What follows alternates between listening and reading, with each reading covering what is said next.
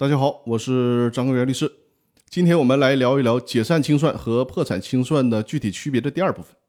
解散清算和破产清算从清算的程序上看也是不同的。解散清算是按照公司法的有关规定进行清算，清算程序呢，一般情况下有一定的自我调整的空间。公司清算人可以按照公司的具体情况灵活地掌握清算的进程，但是破产清算可就不能这么随意了。破产清算必须严格按照企业破产法规定的破产程序进行清算。破产清算是一种强制性的清算程序。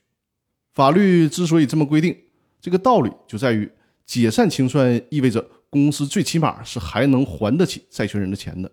所以说呢，只要你最终把该还人家的钱都还给人家了，这也就可以了。其他的就不太苛求。但是破产清算就不一样了，资不抵债才破产的。破产就意味着一部分甚至是全部债权人的钱都得不到了。这个时候，如果还允许破产程序乱搞，那就更是坑了债权人了。而且程序的不公开、不公正，更容易引发债权人的不满情绪，对社会是百害而无一利的。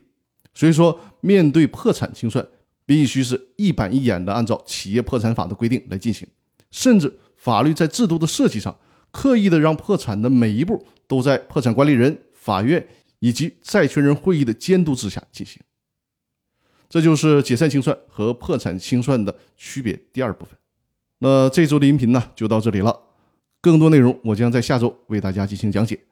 在这里先祝大家周末愉快，我们下周继续。